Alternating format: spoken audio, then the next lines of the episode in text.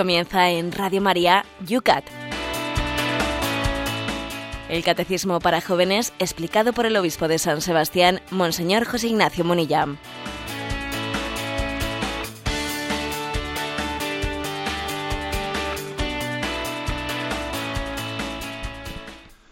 Buenos días, queridos amigos de Radio María. Terminamos hoy viernes esta semana, hoy festividades San Juan Crisóstomo, esta semana que hemos vivido con intensidad en nuestra cita diaria, desgranando punto a punto en este interesantísimo tema de la oración, recta final del Yucat. Una mañana que nublada amanece en San Sebastián y amenazándonos una vez más con lluvias, 16 grados. Por Madrid, Cristina, buenos días, ¿cómo están las cosas? Muy buenos días, siempre dando un poco de envidia. Tenemos 13 graditos, pero aquí sí que ha salido el sol. Bueno, pues iremos compartiendo las cosas como buenos hermanos que tenemos que ser. José Ignacio, muy buenos días. Una jornada más recta final. Pues sí, eh, nos encomendamos, bueno, lógicamente no solemos siempre hacer referencia ¿no? al santo del día, pero hoy vamos a hacerlo, ¿eh? San Juan Crisóstomo. Y lo hacemos especialmente pues, por el hecho de que él era pues, un padre eh, predicador, predicador a quien le tocó proclamar la palabra de Dios, hacer de vocero de Dios, hacer prestarle sus cualidades al Señor, a la palabra hecha carne, para que Él la difundiese. Un santo predicador es aquel que pone voz a la palabra. Pongamos voz a la palabra. ¿No era ese el, título de un programa de Radio María, Esteban? ¿Eh? Algo me suena. Hagamos viva la palabra. Bueno, bueno, pues yo ya le he cambiado un poco, ya más fastidiado. A ver, pongamos voz a la palabra, pues me parece que es una, eh, es todo un ideal de lo que realiza, eh, realiza Radio María. Bien es verdad que para poner voz a la palabra tenemos que hacer vida de la palabra, no solo hablar de, sino transformarnos. ¿eh? No solo hablar de la teoría, no solo venimos aquí a explicar cosas de Dios. Un momento, nuestra vida tiene que ser una explicación práctica, ¿eh? o sea, tiene que ser un testimonio práctico. Pongamos voz a la palabra, está unido a hagamos viva ¿eh? esa palabra. Nosotros saludamos a Adolfo Galán y a todo su equipo, magnífico programa que nos desgrana las Sagradas Escrituras. Sigue en Radio María, que aquí tienes, como se nos está diciendo, esa escuela de María. Nosotros lo hacemos a esta hora de la mañana, de la mano de ese catecismo para los jóvenes que se llama El... un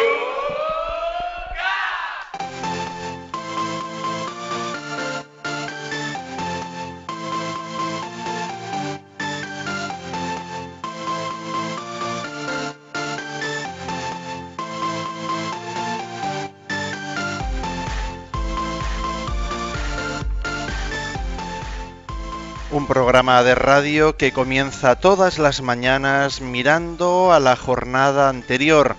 No somos nostálgicos, lo que pasa que son muchísimos los oyentes que se bajan del podcast de Radio María. El programa no pueden escucharnos en directo, ya están trabajando o metidos en clase y este es un sistema muy sencillo para durante el día en tu iPad o allí en el sistema que tú puedas tener el poder escuchar el programa y en diferido también formular en las redes sociales tus preguntas. Como por ejemplo, lo ha hecho Javier, Javier Martín y dice, me encantó la frase de Gerard Evelyn que se cita en el Yucat. Creo que merecería la pena que le diese usted una vuelta de tuerca, dice.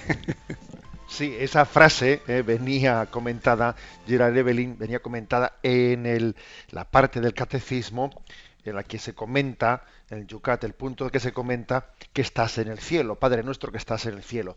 Y la cita dice, no donde está el cielo está Dios, sino que donde está Dios está el cielo. A ver, uno podría decir, pero bueno, esa frase, ¿qué es lo que ha dicho? Si es que es lo mismo, ¿no? Bueno, es lo mismo, pero no es lo mismo. Porque es decir, a ver, el cielo, el cielo es el cielo ¿eh? por las paredes, por el lugar, por el sitio, o el cielo es el cielo porque está Dios. Es decir, a ver, el cielo a veces nosotros, pues eso, ¿no? Pues tendemos a hacer esa visualización del cielo. Es un sitio en el que hay praderas y árboles, no sé qué, y todo. A ver, un momento. El cielo es, Dios. Es Dios ¿eh?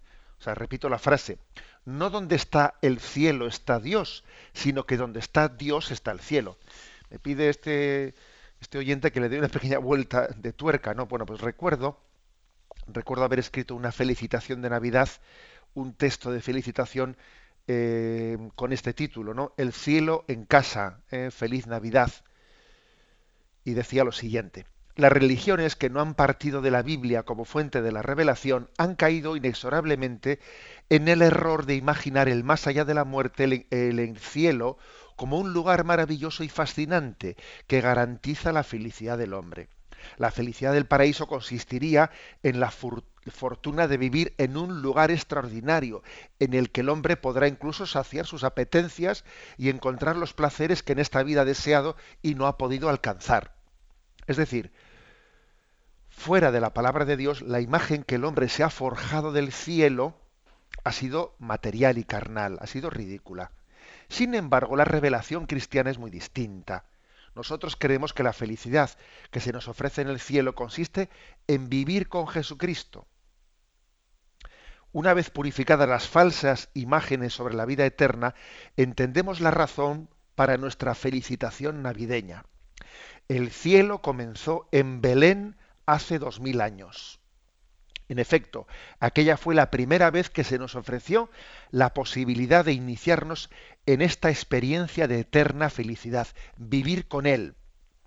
Paradójicamente, Él se abajó y tomó nuestra condición humana para que nosotros pudiésemos habitar con Él. ¿eh? Quizás, por lo tanto, para aproximarse un poco a lo que es el cielo, a ver, yo creo que no nos va a ayudar tanto eh, eh, como algunas veces, ¿no? Pues algunas suelen llegar a algunas revistas de algunas sectas que se empiezan allí a ver fotos llenas de pues eso, ¿no? De, de jardines maravillosos y árboles árboles frutales, ¿no? A ver, yo creo que nos ayuda más para entender qué es el cielo, imaginarnos que estamos en la cueva de Belén y que allí está Jesús en los brazos de María y de José y nosotros estamos en un rinconcito allí ¿eh? Contemplando esa escena. Yo creo que ayuda más para entender eso que es el cielo que lo de imaginar, ¿no? Pues el, el pues el jardín y, y, los árboles frutales. No sé cómo al de la sociedad gastronómica cómo le motivaríamos, José Ignacio. Bueno. Vamos desde Castellón, Trifi. Yo conozco uno en Zumárraga. Usted nos habló ayer del concepto cristiano del cielo.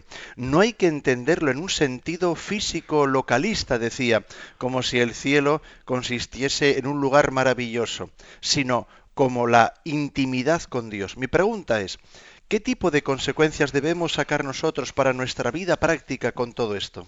Bueno, vamos a ver. La verdad es que yo ya me imaginaba, eh, porque este es un tema que cuando lo tratamos, eso de que el cielo es estar con Dios, que no lo tenemos que imaginar como un sitio, ¿eh? sino más que un sitio es un estado, o sea, el estar con él. Bueno, yo imaginaba que ese tema iba a suscitar mucha. ¿eh? Es complicado, es complicado de, sí, porque es complicado de imaginar. De imaginar. imaginar. Es, complicado de imaginar. Por eso yo me he atrevido a decir antes que, que igual nos ayuda más el imaginarme en la cueva de Belén con Jesús, ¿no?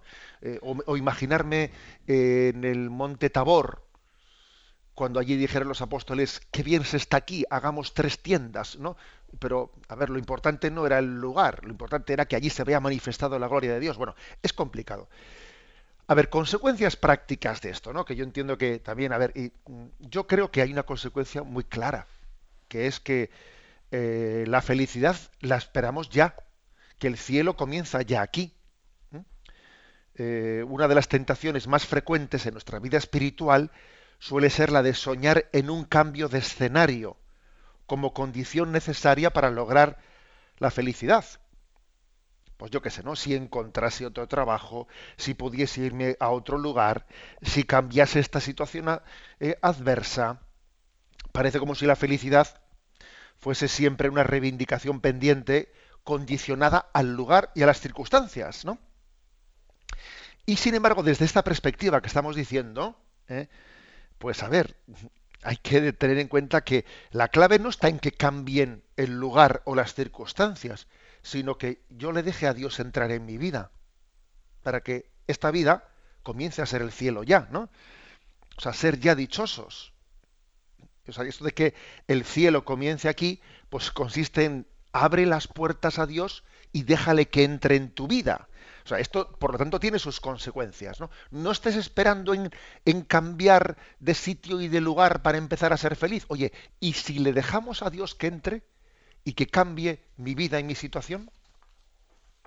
Continuamos nuestra tournée y nos vamos ahora hasta Valencia. Maribel nos dice, cuando escucho o leo las explicaciones del Catecismo de la Iglesia Católica, a veces me siento muy satisfecha, pero otras veces me pasa que me parecen explicaciones demasiado elevadas para mí, demasiado místicas, que no pisan el suelo, nos dice Maribel.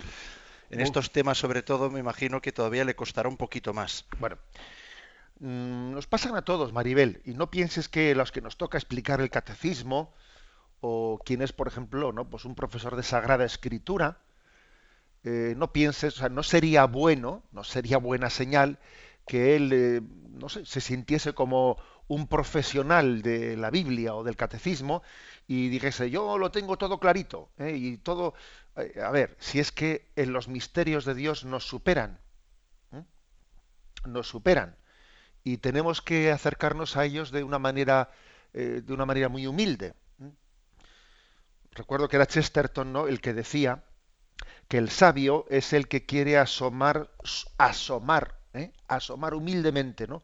Su cabeza al cielo. Y el loco es el que quiere meter el cielo en su cabeza.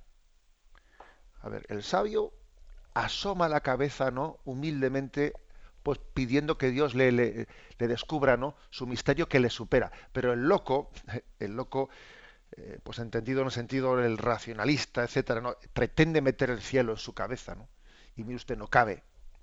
Con lo cual, esa sensación que tienes de que a veces escucho las escucho esta explicación de, del Yucat y a veces muy bien, pero otras veces me supera. Bueno, pues si es que si es que es normal. Lo que, lo que me parece importante es que ese sentirte superada, pues lo vivas con humildad. Con humildad, Señor, ya tú, me irás poco a poco descubriendo un misterio que se me escapa.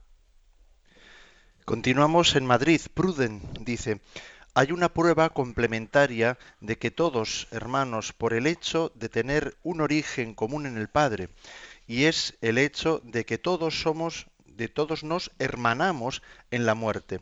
Todos pasamos por la misma puerta, ricos, pobres, famosos, desconocidos.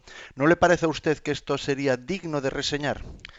todos hermanos. Sí, bueno, yo creo que, claro, Pruden dice, a ver, todos somos hermanos porque venimos de un mismo Dios, no Padre nuestro que estás en el cielo. ¿eh? Y la prueba es que en la muerte allí todos pasamos por la misma puertita. No hay puerta de servicio y puerta, no, no, allí todos por la misma puerta, ¿no? Bien, ya le entiendo lo que dice Pruden. Lo que ocurre es que hay una diferencia bastante grande, que lo segundo, lo de que la muerte no todos los ríos van a parar al mar, etcétera, eso es mm, por necesidad, ¿sabes? O sea, es que eso es eh, no por elección, ¿eh? sino, o sea, sino por necesidad. Mientras que lo primero, eso de vivir aquí como hermanos, reconociendo un padre común, etcétera, tiene que ser por virtud. Tiene que ser por virtud. Bueno, que conste que también lo segundo, a veces nosotros pretendemos hacer de la muerte un lugar en el que haya diferencias, ¿eh? Pues eso, los ataúdes de primera y de segunda y los hay de un tipo de maderas nobles y otros son ataúdes eh, o un tipo de pompas funerarias. Incluso a veces el hombre hasta pretende hacer de la, de la muerte un lugar de exhibición. Es triste. Pero por eso digo que a mí me parece que lo más importante es no esperar a hermanarnos a ese momento de la muerte en el que ciertamente es que es por necesidad, ¿no? Es que me parece que esa, ese ser hermanos tiene que comenzar aquí por virtud. O sea, porque por la fe descubramos el origen común. No solo porque se nos imponga un, fin común para todos, ¿no? Oye, que venimos del mismo Padre, ¿no? Y, creo que, esa, esa, tendencia ¿no? a, tan grande a subrayar lo que nos distingue, en vez de subrayar lo que nos hermana, pues es un signo es un signo, ¿cómo voy a decir yo?, de, de que nos falta profundizar en esta oración del Padre Nuestro. O sea, yo creo que, a ver, claro que cada uno es, es único e irrepetible, pero digamos que el espíritu de este mundo tiende a subrayar lo que nos contradistingue. Eh, yo soy alguien eh, frente al otro. ¿eh? Para que alguien tenga personalidad tiene que distinguirse de los demás, ¿no?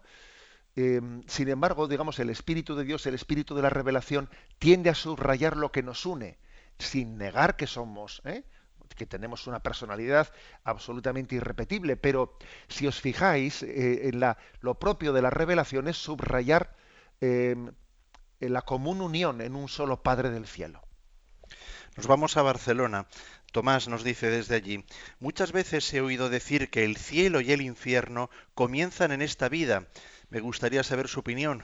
Yo añadiría, este habla de comienzan aquí. Otros dicen incluso están aquí. Sí, esa distinción es importante porque yo creo que la... Em, claro, eh, es correcta la expresión el cielo y el infierno comienzan en esta vida. Sí es correcta. Es correcta la expresión el infierno está en esta vida. Sí, como si no estuviese la próxima. Pues no, entonces no es correcto. ¿no? Esa distinción es importante. Ahora, a ver, la, respuesta a Tomás. Yo creo que se puede explicar el cielo y también el infierno en, clave de continuidad o en clave de eh, novedad. ¿eh? Por ejemplo, en clave de continuidad, pues eso, eh, que lo que hemos dicho aquí, ¿no? Pues que cuando en esta vida hay amor, hay entrega, ¿eh? hay entrega, hay caridad, esto ya es el cielo. Eso ya es el cielo. ¿eh?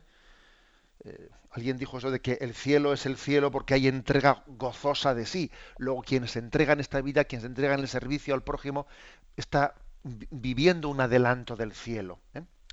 Ahora también es también se puede y se debe y también hay pasajes de la escritura que subrayan el cielo no únicamente como una continuidad, sino como una novedad que supera nuestra capacidad aquí de, gozar de Dios.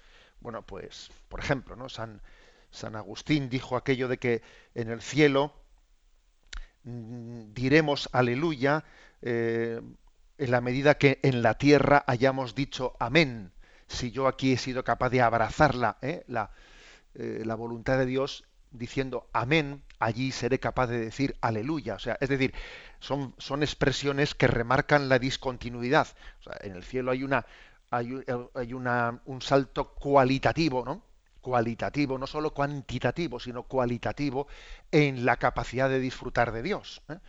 Luego yo creo que es bueno subrayar las dos cosas. Hay una continuidad entre esta vida y la, y la siguiente, una continuidad, porque el que aquí ama intensamente se prepara para el inmenso amor del cielo, pero al mismo tiempo hay un salto cualitativo, porque aquí no tenemos la capacidad, eh, la capacidad de, de disfrute pleno de Dios, somos muy limitados en la capacidad de gozar de Dios. Terminamos en Badajoz. Benito nos dice, decimos santificado sea tu nombre, pero ¿acaso no debemos reconocer que en el nombre de Dios se han hecho muchas barbaridades? ¿No es un peligro el pretender poseer el nombre de Dios? Pues sí, en el nombre de Dios se han hecho muchas barbaridades eh, en la medida en que nosotros pretendemos, ¿no? Pues sentirnos sentirnos dueños, ¿eh? sentirnos dueños de Dios. Acaba de pasar el 11 de septiembre. Claro, ¿eh? o sea, es decir, si es que es así. ¿eh? Ahora, recuerdo que Benedicto XVI, nuestro Papa emérito, si algo solía subrayar, es que no somos los, nosotros los que poseemos a Dios, sino que es Él el que nos posee a nosotros. Entonces, esto es muy importante, porque, claro, Mm, podría haber un, riesgo ¿no? de lo que dice Benito, en, nuestro oyente de Badajoz. A ver, el riesgo podría ser, es que mm, eh, de hablar del nombre de Dios han hecho, eh, de reconocer el nombre de Dios o de pretender poseerlo, se han hecho muchas barbaridades. Luego, luego que, que nadie pretenda ¿no? hablar de un nombre de Dios objetivo. Eh, no, no, es que Dios ha revelado su nombre. Dios ha revelado su nombre y no hay evangelización verdadera mientras no anunciemos el nombre de Dios y su evangelio y su doctrina. ¿eh? O sea que entonces no caigamos en el extremo de decir, como algunos en el nombre de Dios han hecho barbaridades, entonces no hablemos del nombre de Dios. Un momento, es que Dios ha revelado su nombre. ¿eh? O sea, el pecado del hombre eh, en la historia no debe, no, no puede dejar en silencio eh, la, la, revelación de Dios. Dios se sigue revelando, Dios se sigue descubriendo. ¿eh? Y además, mira, se han hecho en, la historia se han hecho muchas barbaridades en el nombre de Dios y también se han hecho muchas barbaridades en el nombre de negarle a Dios. O sea, eh, que por lo tanto no, no nos escudemos en ello. La clave está, pues en lo que decía Benedicto XVI, que no somos nosotros los que poseemos a, Dios, que, que, Él nos posee a nosotros y se sirve de nosotros como instrumentos suyos, sirviéndose como instrumentos para poderse dar a conocer a los hombres. Y nosotros como instrumentos, ¿eh? la palabra es una invitación a que seamos humildes. Ser instrumento es saber que Dios se sirve de ti, pero que tú no le posees, ¿no? y que Él mismo te trasciende.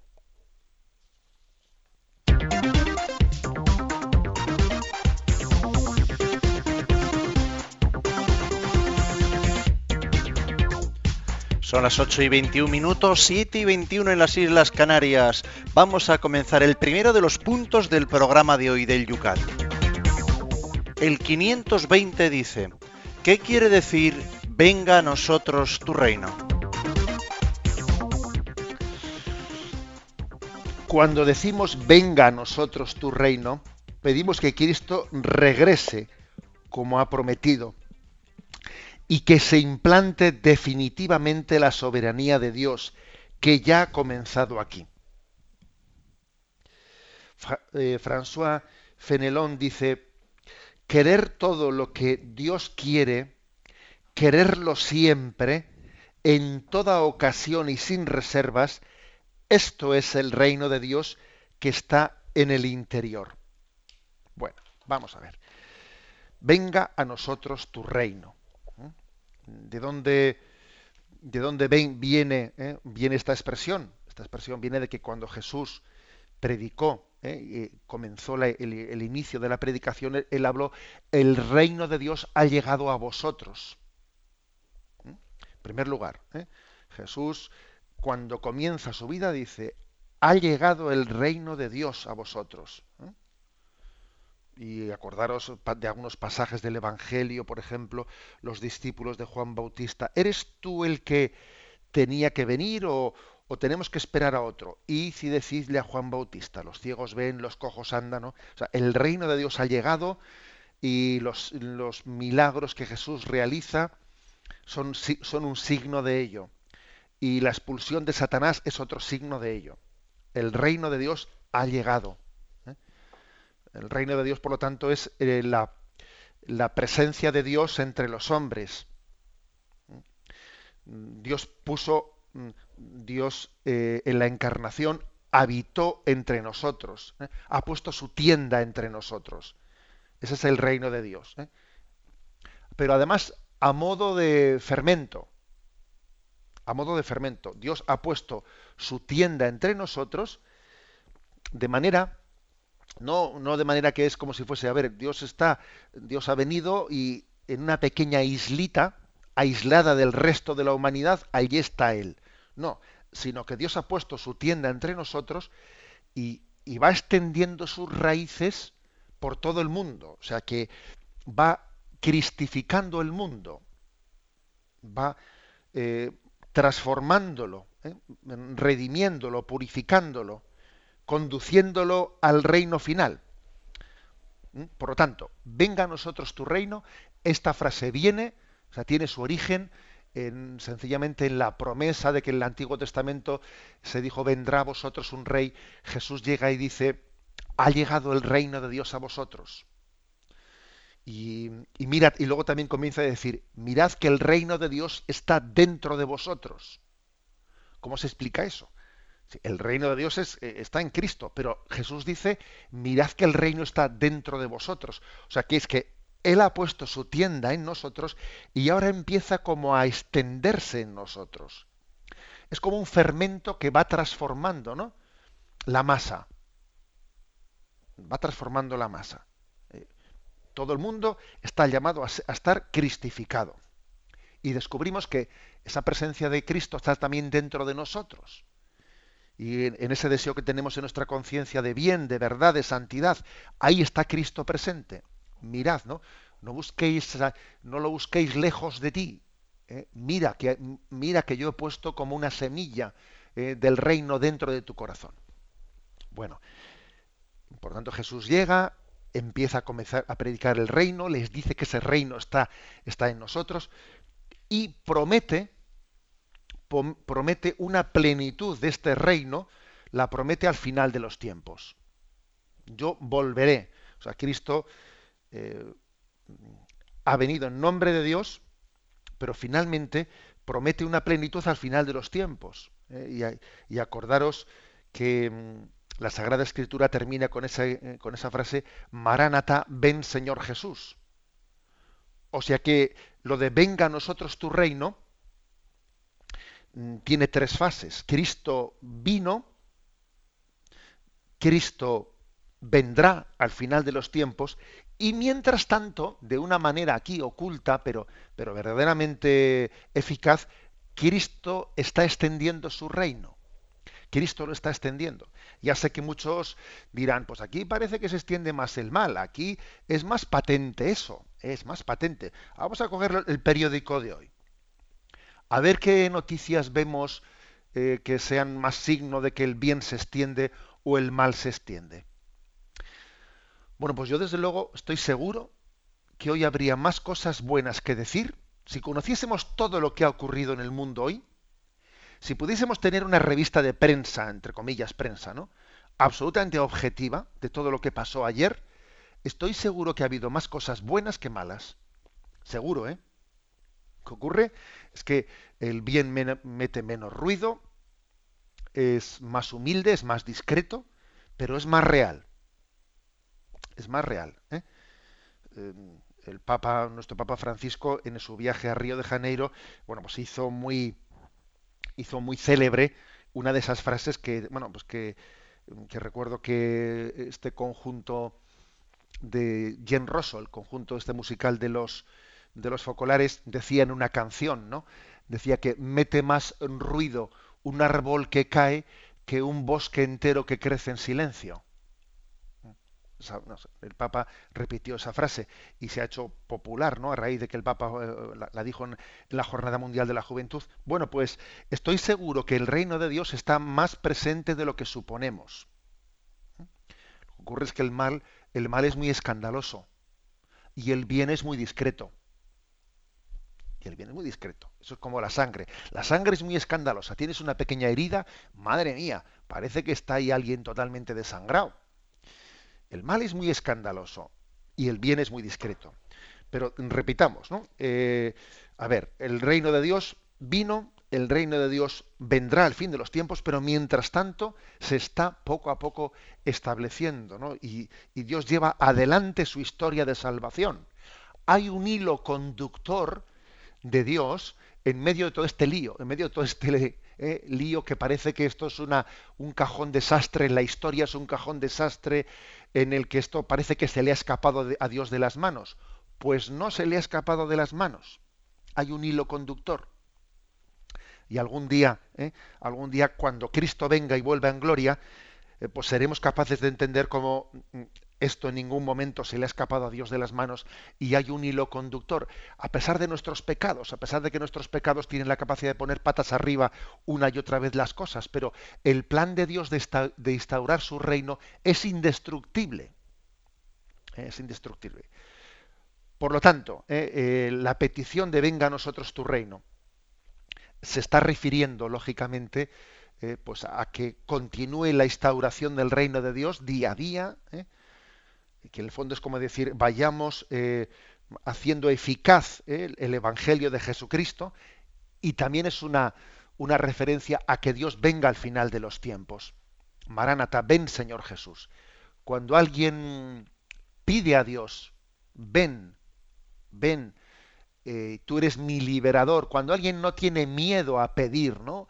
Que Dios venga a buscarle. A ver, es una señal muy buena es una señal muy buena la de que, de que alguien diga, Señor, yo eh, lucho ¿no? por la instauración del reino de Dios, pero mira, mm, ven a buscarme. Eh, lo de San Pablo, si hay que quedarse aquí luchando y trabajando, pues si hay que quedarse, queda uno. Pero si el Señor me llama, pues mejor. ¿eh? O sea, yo estoy dispuesto a quedarme si hay que hacer ese, eh, ese sacrificio, entre comillas, dice San Pablo. Pero lo mejor, desde luego, es estar con Cristo. O sea, eso, el deseo del cielo, por cierto, ¿no? El deseo del cielo, el deseo de la venida de Cristo, definitiva, es muy buena señal en nuestra vida espiritual. ¿eh? A veces estamos siempre, pues, como que, bueno, si de momento voy a agarrarme, agarrarme a, a esto, más vale malo conocido que bueno por conocer. Perdón, esa frase no debe de decirlo, decirla nunca un cristiano referida a la vida eterna. Eso de más más vale malo conocido que bueno por conocer, por Dios, quitemos esa frase de nuestros labios en la referencia a la vida eterna. ¿Eh? Así, yo creo que referida a Dios esa frase pues, es, es una frase blasfema. Mm, yo diría al revés. ¿eh? Prefiero lo desconocido de Dios que lo conocido de mi carne y sangre, que ya me lo conozco y, sé a dónde llegamos. ¿eh? Prefiero lo desconocido de Dios que lo conocido. ¿eh? O sea, no apliquemos nunca la frase de más vale lo malo conocido que lo bueno por conocer. Eso referido a Dios no es de recibo. Por eso, por eso decimos Maranatá, ven Señor Jesús. Ven en esta vida, en el día a día y ven al final, ¿no? Para consumar la justicia que nosotros nos sentimos incapaces, ¿no? De, de llevar a su plenitud.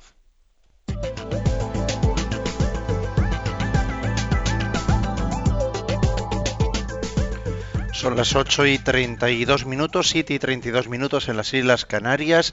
Tiempo para vuestra participación. Lo podéis hacer por los canales habituales de este programa. En Facebook, en la página Yucat Radio María bajo la pregunta que acabamos de explicar.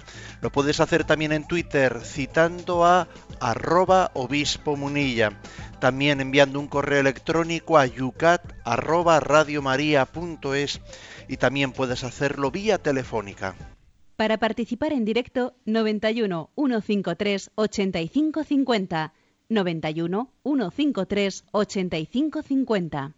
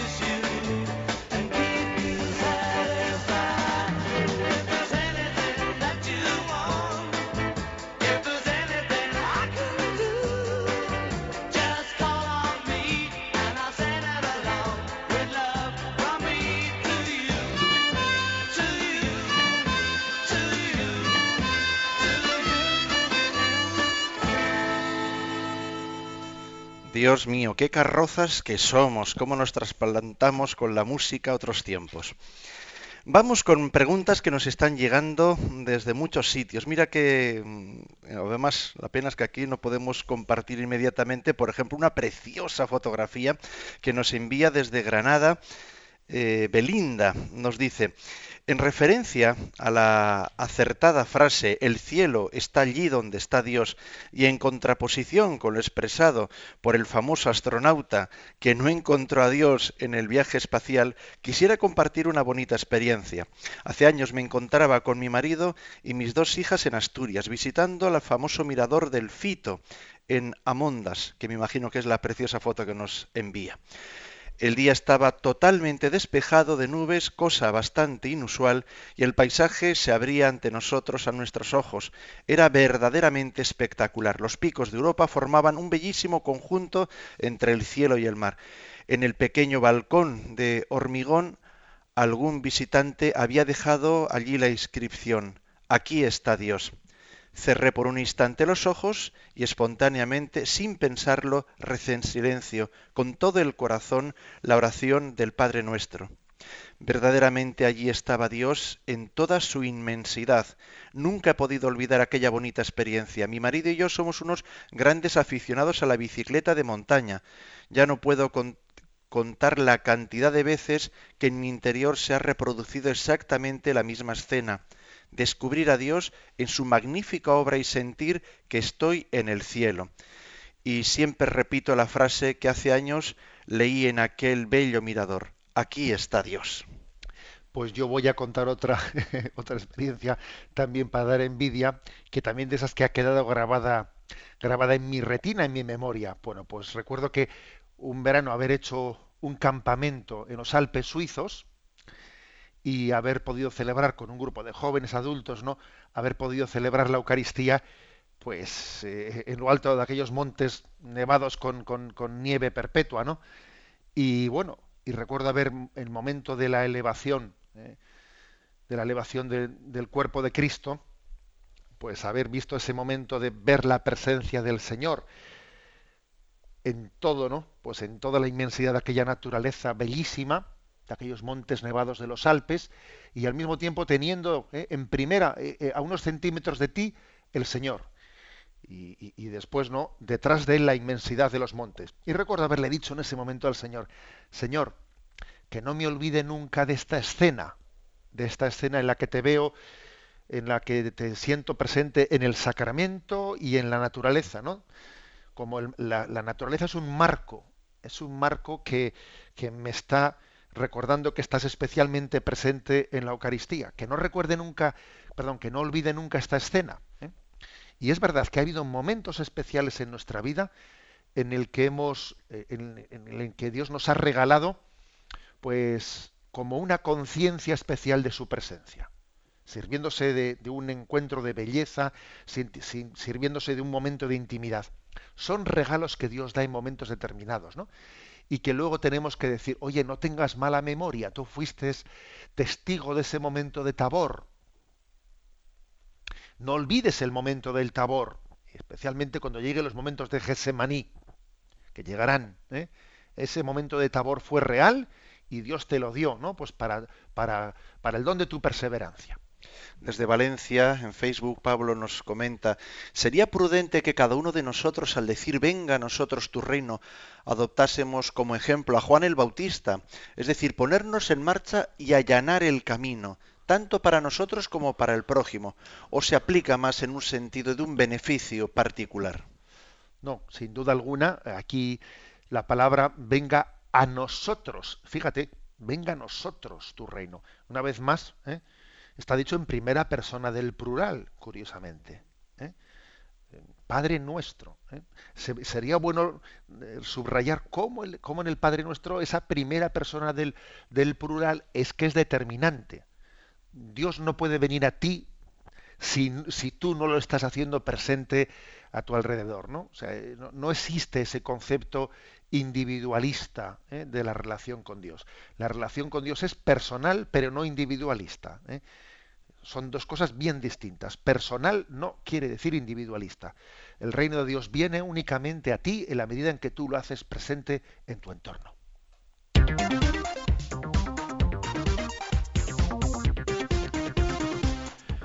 8 y 39 minutos, 7 y 39 en las Islas Canarias. Estamos en el Yucat, en Radio María, y acometemos el punto 521.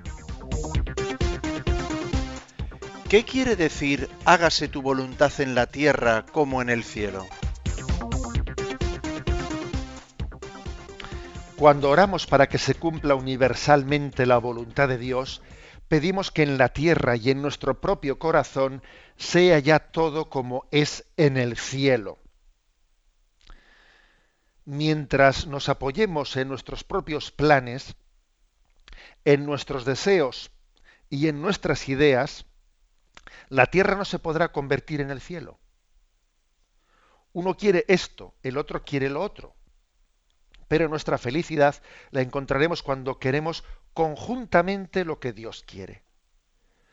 Orar es hacer sitio en esta tierra, paso a paso a la voluntad de Dios.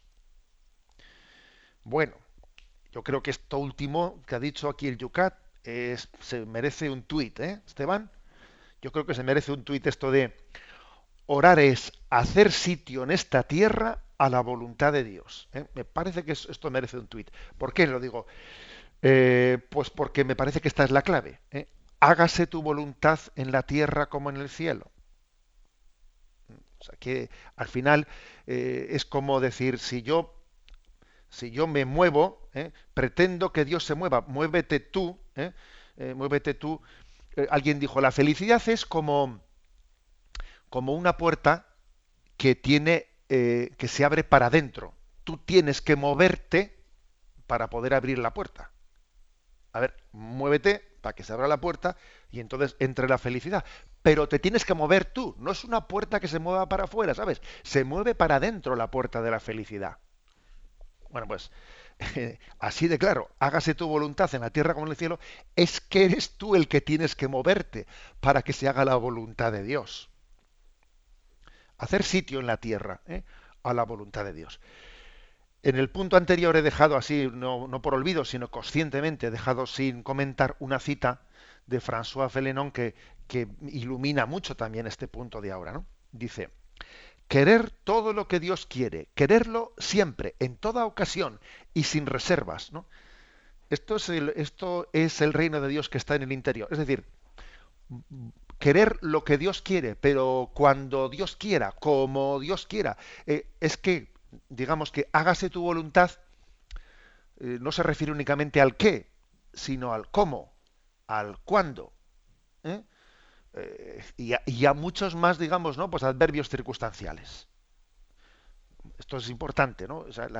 no es cuestión de decir yo quiero tal cosa y entonces voy, voy a Dios a que Él me lo corrobore. No, yo tengo que ir, como muchas veces hemos dicho en este programa, habiendo firmado un cheque en blanco a que Dios me lo rellene. No habiendo rellenado un cheque y pidiendo que ahora Dios me lo firme. ¿Mm? Porque eso no es hágase tu voluntad, sino eso es hágase mi voluntad. A veces, si fuésemos sinceros, cuando rezamos el Padre Nuestro, eh, nos tenía que temblar ¿no? los labios diciendo, hágase tu voluntad. Pero perdón, ¿has dicho tú o mí? Porque si es tú, luego de eso se desprenden consecuencias, ¿eh? O sea, no, luego no plantees la oración como una especie de, ¿eh? de intento de, de adaptar, ¿no? Pues la voluntad de Dios a la tuya. Es tu voluntad la que se tiene que adaptar a Dios. Hágase tu voluntad. ¿eh? Dice en la tierra como en el cielo en la tierra como de hecho se hace eh, tu voluntad siempre en el cielo. ¿eh? O sea, en, el cielo la voluntad de Dios eh, pues es que es patente, ¿no? Es patente. Aquí, aquí tiene que, requiere siempre, requiere esa voluntad de tu participación en ella. Dios siempre está tocando la puerta, ¿no? Y Dios se propone y no se impone. Es curioso esto. Fijaros qué, humildad la de Dios que nos está pidiendo colaborar con su voluntad. Dios se propone, no se impone. Por eso yo tengo que consentir, tengo que eh, abrirme a la voluntad de Dios y y lo tengo que pedir como una gracia, porque es una gracia de Dios que su voluntad, ¿no? vaya siendo la mía, se conjugue, ¿no? O sea, se transforme mi voluntad, que mi voluntad sea la voluntad de Dios, ¿no? Bueno, pues esta es, ¿no? Esta es la clave. ¿eh? La clave, la clave es esta. Alguno dirá, vamos a ver, es que eh, aquí hay como dos, eh, dos peligros, ¿no? El peligro de que si yo hago la voluntad de Dios, entonces no, no, soy yo mismo, entonces no, me falta personalidad. ¿no? Si yo voy a hacer eh, lo que Dios quiera, entonces ¿dónde está la realización del hombre? ¿Dónde está la libertad del hombre? ¿Dónde está su, eh, personalidad, etcétera? ¿no? Bueno, esa es una, tentación muy clara. la tentación de pensar que la voluntad de Dios anula al hombre, que le anula. Eso es, eso ocurriría ciertamente si yo hago la voluntad de otra persona. Eh, si yo no tengo voluntad propia, sino que hago siempre lo que, lo que piense mi jefe o, el presidente de mi partido, etcétera, etcétera, oye, eso te está anulando. ¿Mm? Eso ciertamente referido a otra persona es que te anula. Pero eso no ocurre con respecto a Dios. No, no. Es que Dios es tan íntimo a nosotros, es que tu ser y tu personalidad está, ha nacido de sus manos, ¿no? Tú eres, criatura suya, de manera que haciendo la voluntad de Dios, es entonces cuando verdaderamente eres tú mismo. Entonces, y sólo entonces es cuando José Ignacio es José Ignacio, o cuando María es María, cuando Manuel es Manuel. O sea, somos nosotros mismos en la medida en que nos conjugamos con el plan de Dios para nosotros, porque Él es, el creador y yo soy, su criatura, Él es el Padre. ¿eh? Mm, quitémonos, por lo tanto, no purifiquémonos de nuestra mente esos conceptos, digamos, de una libertad, eh, una libertad desconectada ¿eh? de, de nuestro aspecto creatural. A ver, una libertad absoluta que no, que no reconoce eh, eh, pues que, hemos nacido eh, de Dios, que venimos de Él, que volvemos a Él, que, nuestra, que nuestro ser y nuestra naturaleza y nuestra historia está integrada en la historia de salvación de Dios, es que, claro, es partir de un concepto erróneo. Por eso, hacer la voluntad de Dios no es despersonalizarte, que va, es todo lo contrario lo que dice el Concilio Vaticano II, solamente conociendo a Jesucristo te conoces a ti mismo. Es que en el fondo nosotros somos un jeroglífico que no tiene solución irresoluble hasta que no conocemos a Jesucristo. Y decimos, mira, ahora me entiendo a mí mismo al conocer a Jesucristo. Por eso no tengamos miedo a decir, hágase tu voluntad, que mi voluntad sea la de Dios, que no pensemos que eso es despersonalizarte, que no hay que quitarse pues ese, miedo, que es un miedo que ya lo tuvieron Adán y Eva eh, pues en el pecado original, que, eh, que, así es este, este, en esto consiste el pecado original. Ojo, ¿eh? Y además, mmm, démonos cuenta de que cuando, aquí hay una cuestión, y es que cuando el hombre dice, yo tengo miedo de que, claro, si sigo la voluntad de Dios, entonces me despersonalizo. Ya, ya. Tú por no seguir la voluntad de Dios, ¿eh? Estás siguiendo, estás, estás bajo la dictadura de los ídolos, que en vez de ayudarte ¿no? a crecer en personalidad, te están despersonalizando. Eso sí que te despersonalizan. Cuando Dios no, cuando el hombre no se entrega a la voluntad de Dios, se hace esclavo de los ídolos. Y eso sí que le quitan personalidad. Eso sí. Bueno, en resumen, que no tengamos miedo a, estos somos hijos de, esta ilustración que es muy recelosa, muy recelosa de, eh, pues, de someter, del sometimiento a Dios, de la obediencia a Dios, es muy recelosa de eso. Sacudámonos de encima ¿no? esa, eh, eh, esa especie de virus de desconfianza que ha sembrado en nosotros, ¿no? esa especie de ilustración. Nada, confiamos en Dios y sabemos que su voluntad es mi felicidad, es mi realización. Porque la libertad del hombre solo se finaliza, solo se culmina eh, abrazando la voluntad de Dios. Este es el, punto de partida. ¿eh? Y mm, termino, eh, termino aquí haciendo una, una referencia a una cita de la Beata Teresa de Calcuta, que nos ofrece aquí el catecismo.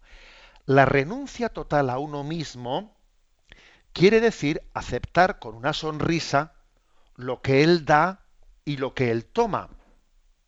Dar todo lo que pida, aunque sea el buen nombre o la salud. Esto es renuncia a uno mismo y entonces eres libre. Madre mía, ¿eh? la verdad es que la sabiduría de los santos eh, pone patas arriba nuestras, ¿eh? nuestra, nuestro orden de valores. ¿no? Voy a volver a leerlo. ¿no? Aquí hablando de que hágase tu voluntad. Fíjate ella en cómo lo traduce. La Madre Teresa de Calcuta. La renuncia total a uno mismo quiere decir aceptar con una sonrisa lo que él da y lo que él toma. Dar todo lo que pida, aunque sea el buen nombre o la salud. Esto es renuncia a uno mismo y entonces eres libre. El hombre verdaderamente es libre cuando su querer es el querer de Dios. Es más, entonces no es que sea libre, de alguna manera participa un poco también hasta de la omnipotencia de Dios. Si yo quiero lo que Dios quiera, mira, entonces en cierto sentido participas de su omnipotencia, porque Dios lo puede todo. Yo quiero lo que Dios quiera, sea lo que Dios quiera. Eh, que dice nuestro lenguaje castellano, ¿no? que sea lo que Dios quiera. Bueno, si dijésemos verdaderamente esa frase, seríamos plenamente libres y participaríamos ¿no? de la omnipotencia de Dios.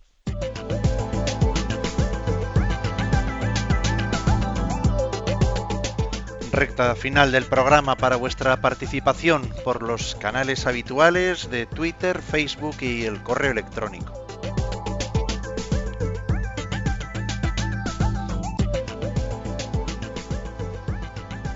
Ya está tuiteada, José Ignacio, esa frase que apuntabas.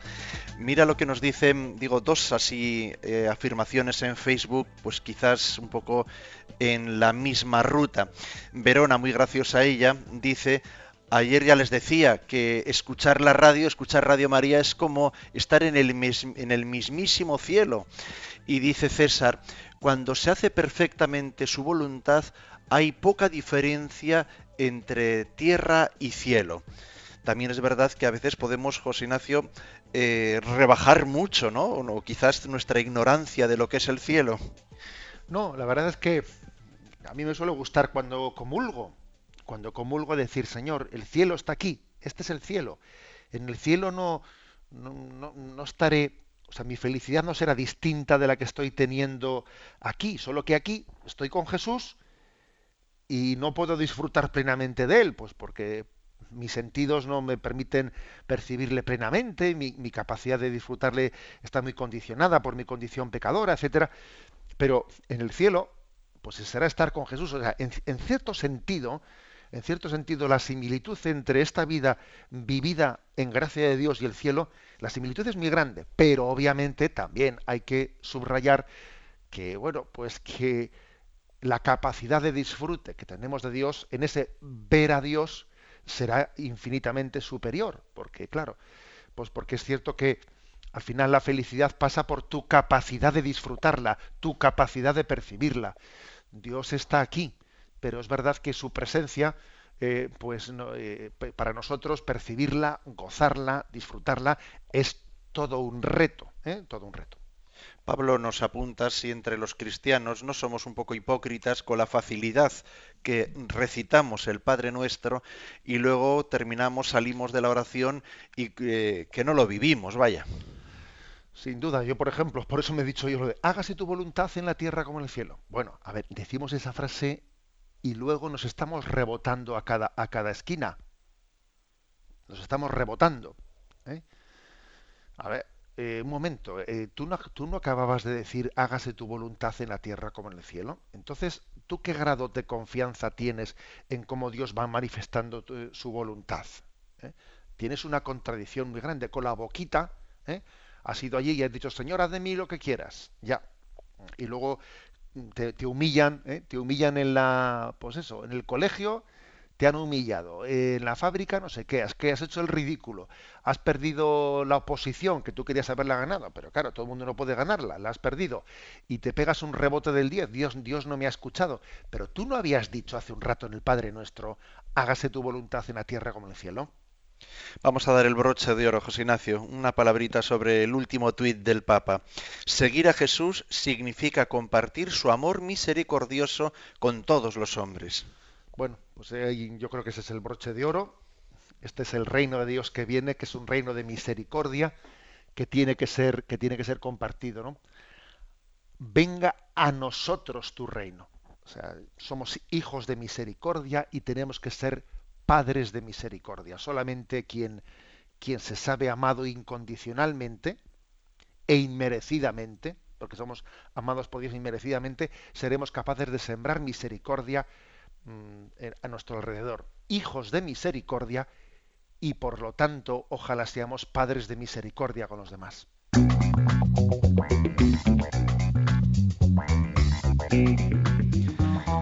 El lunes por causas mayores vamos a hacer chicarra, pero el martes estamos aquí de nuevo con qué puntos? Puntos 522 y 523. El 522, ¿qué quiere decir danos hoy nuestro pan de cada día? 523, ¿por qué el hombre no vive solo de pan? Y recibimos la bendición de Dios para, con su gracia, comenzar la nueva jornada. La bendición de Dios Todopoderoso, Padre, Hijo y Espíritu Santo, descienda sobre vosotros. Alabado sea Jesucristo.